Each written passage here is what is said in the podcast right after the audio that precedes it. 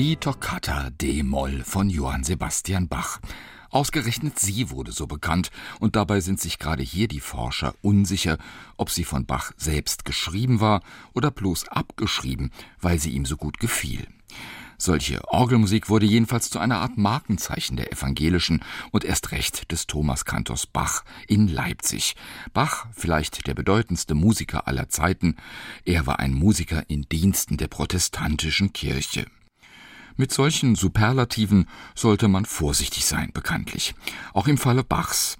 Sein Leipziger Kantorenamt hatte Bach nicht ganz freiwillig angetreten. Es war für ihn ein sozialer Abstieg. Zwar gut für die Kinder, die dann in Leipzig studieren konnten, seine bestbezahlte Stelle aber war die des Hofkapellmeisters gewesen in Köthen, wo er für den musikliebenden Fürsten machen konnte, was er wollte und noch dazu bestens bezahlt.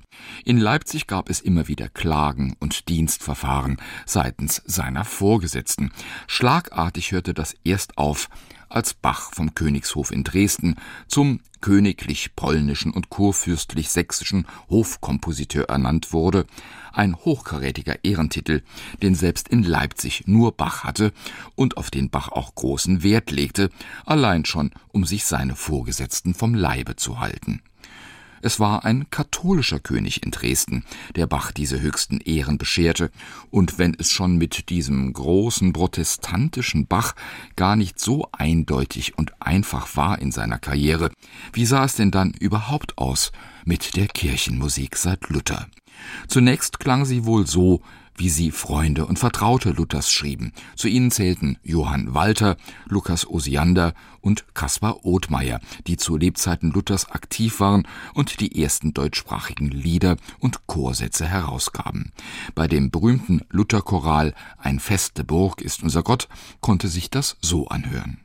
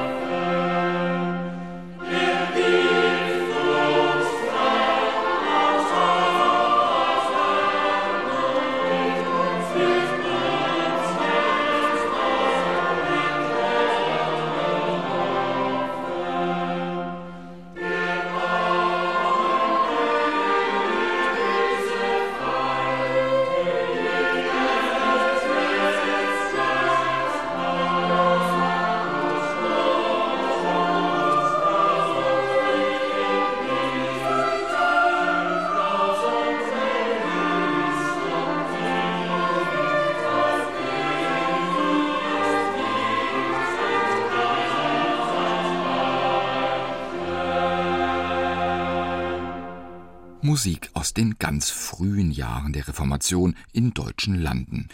Luther war musikalisch. Seine Freunde nannten ihn schon in seiner Jugend und Studentenzeit den Musikus. Und anders als die anderen Reformer setzte Luther die Musik ein, um die Leute für seine Reformation zu gewinnen. So wie er auf Flugblättern sein Konterfei mal als Revoluzer, als Junker Jörg oder als Gelehrter oder als frommer Mönch drucken ließ, so wählte er die beliebtesten Melodien seiner Zeit, um seine Texte zu transportieren. Das Ensemble The Playfords hat eine CD herausgegeben, die zeigt, wie Luthers Musik geklungen haben könnte damals, begleitet von Trommeln, Lauten und Gitarren, neu getextete Folklore sozusagen, oder, wie in diesem Fall, die deutsche Fassung eines beliebten italienischen Liedes. Ach, wie flüchtig, ach, wie nichtig. Musik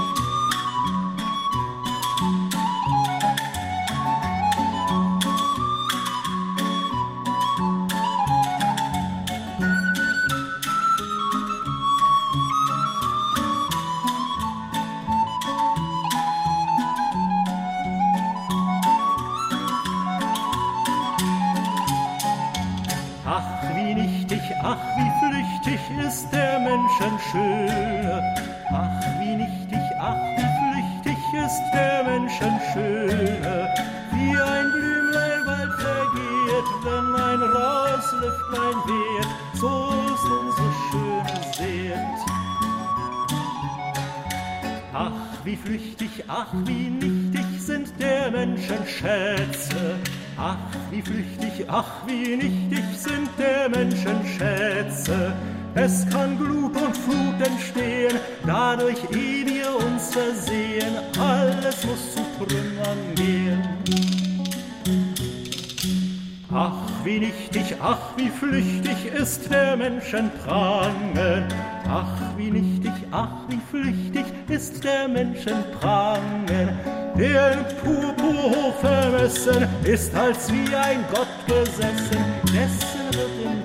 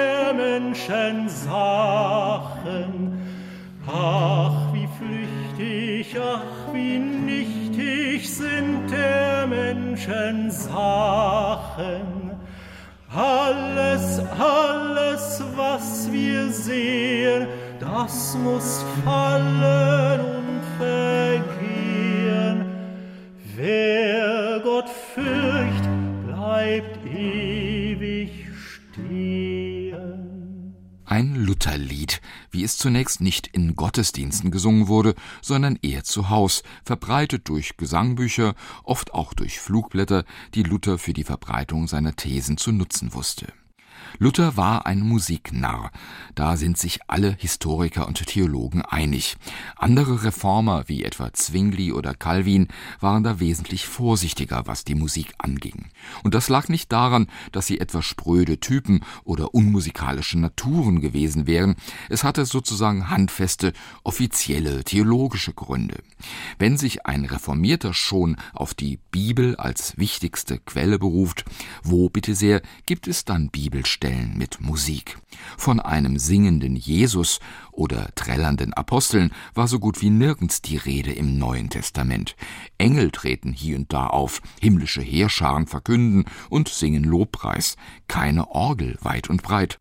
Nur vereinzelt ist von Musik die Rede bei Maria oder Zacharias.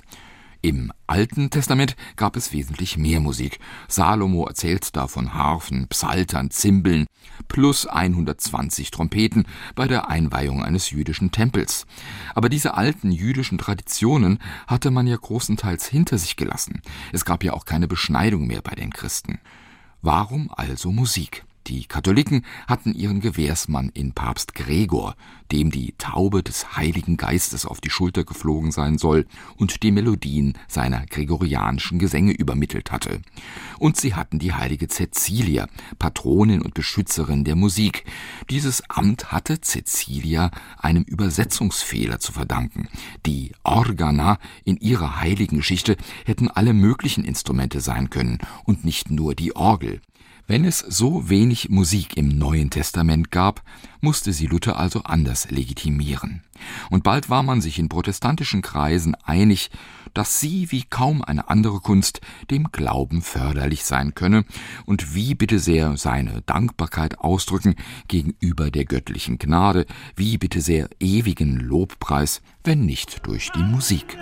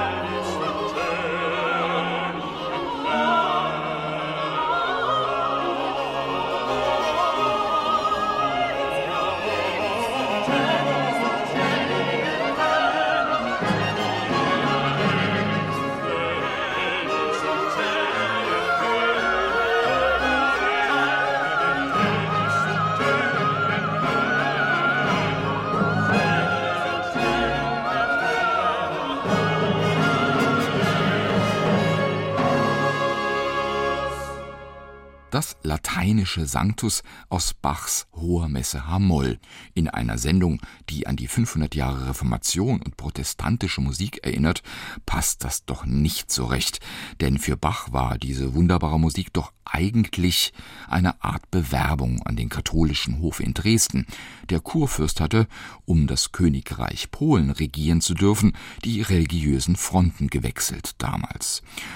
So ganz stimmt das nicht, denn große Teile dieser H-Moll-Messe hatte Bach zuvor schon komponiert und sozusagen ausgetestet in Kantaten für den evangelischen Gottesdienst. Die Partitur der H-Moll-Messe hatte Bach einmal mehr unterschrieben mit Soli Deo Gloria allein Gott zu ehren. Auch das wird gerne etwas missverstanden. Es zeigt uns nicht bloß, dass Bach ein frommer Mann war, sondern auch, dass seine Arbeitsgrundlage in kirchlichen Diensten das war, was die Geistlichen zur Ehre Gottes von ihm einforderten. Auch lutherische Kirchenmusiker hatten zu komponieren, was die Pfarrer für angebracht hielten kein irdischer Prunk, kein Bombast und Zitat, nicht auf die Weise der katholischen Priester zu singen, die aus Gewinnsucht oder aus Gewohnheit, ohne Geist und Verstand, wie der Papagei singen oder schreien und wie Esel iahn dasjenige, was sie nicht begreifen.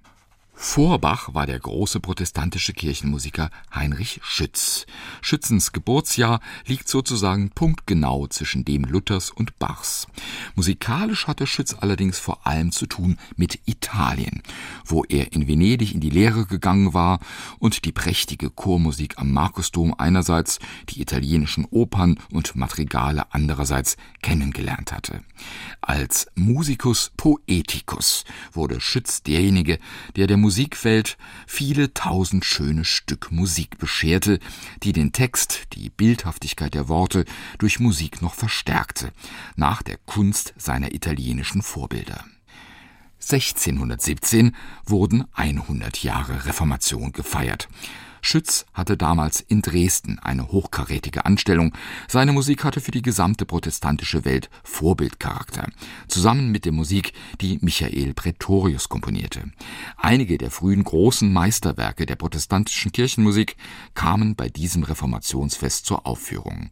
Roland Wilson und seine Ensembles Musica Fiata und La Capella Ducale haben sie rekonstruiert. Hier ein Ausschnitt.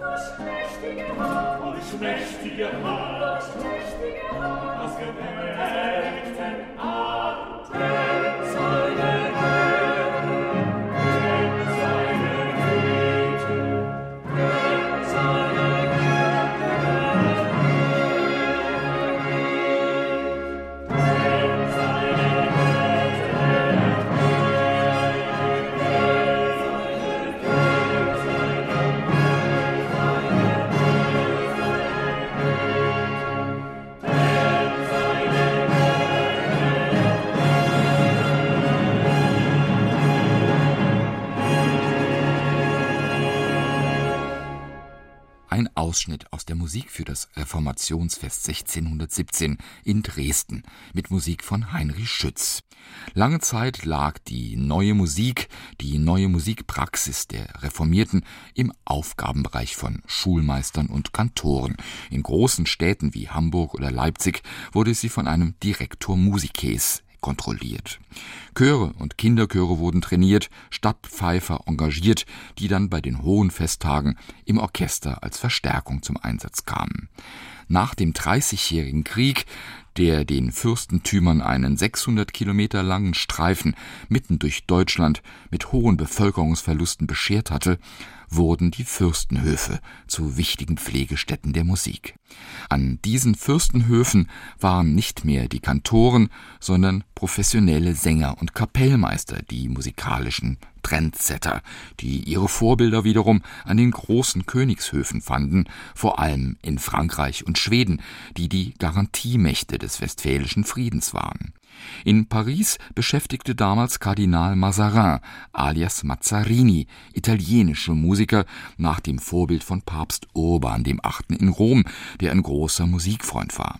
Viele Musiker auch aus protestantischen Landen gingen jetzt in Venedig und in Rom in die Lehre, unter anderem bei Carissimi, der das Oratorium kreiert hatte, eine Art biblischer Oper, die dann viele Nachahmer finden sollte.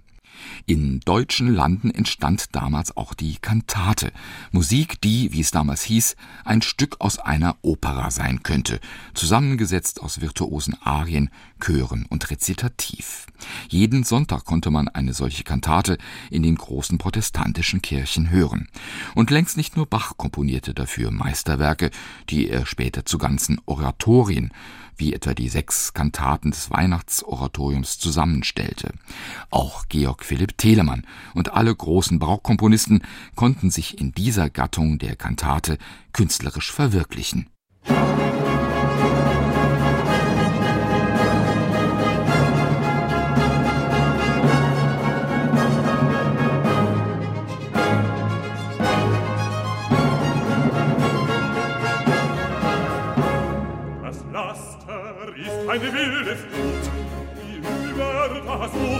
sich brauset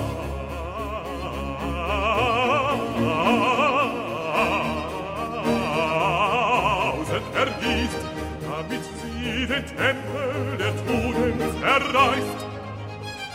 Damit sie den Tempel der Tugend erreißt.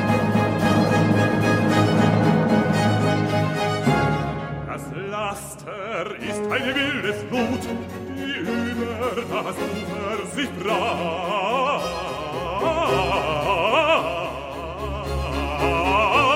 ergießt, damit sie den Tempel der Tugend zerreißt. Damit sie den Tempel der Tugend zerreißt. Damit sie den Tempel der Tugend zerreißt.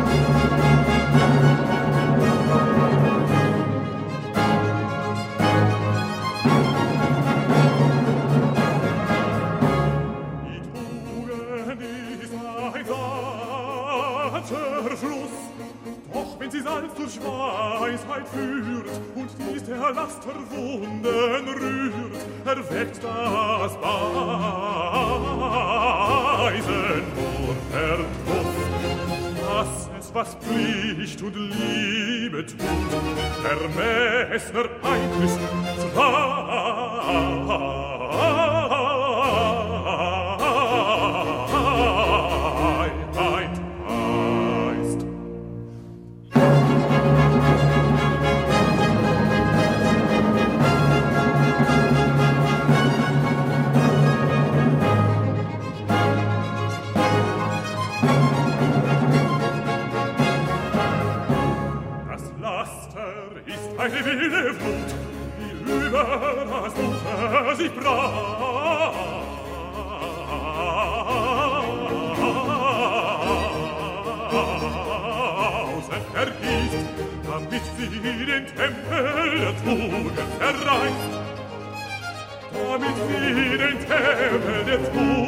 erreicht. Das Laster ist eine wilde Flut, die über das Ufer sich brausen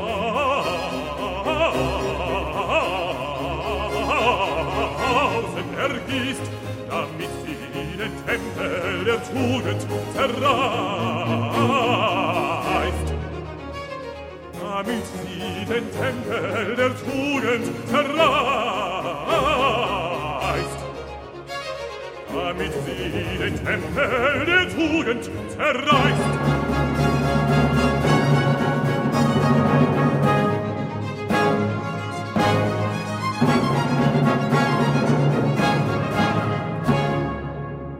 Der aus der Löwengrube errettete Daniel. Schon der Titel verrät, dass sich Georg Philipp Telemann für seine Kantate eine spannende Szene aus dem Alten Testament ausgewählt hatte. Der musikalische Barock wurde auch für die protestantische Kirchenmusik ein Zeitalter hochvirtuoser Musik für Chor, Orchester und Solisten. Bach war damals bekannt weniger als Thomaskantor und Kantatenkomponist, in deutschen Landen wurde er vor allem gerühmt als der große Virtuose auf der Orgel. Im Gegensatz zur D-Moll-Toccata, die wir zu Anfang hörten, war die folgende Fuge, die nicht minder virtuos und spannend ist, originale Musik von Bach, der bis heute für diese Kunst bewundert wird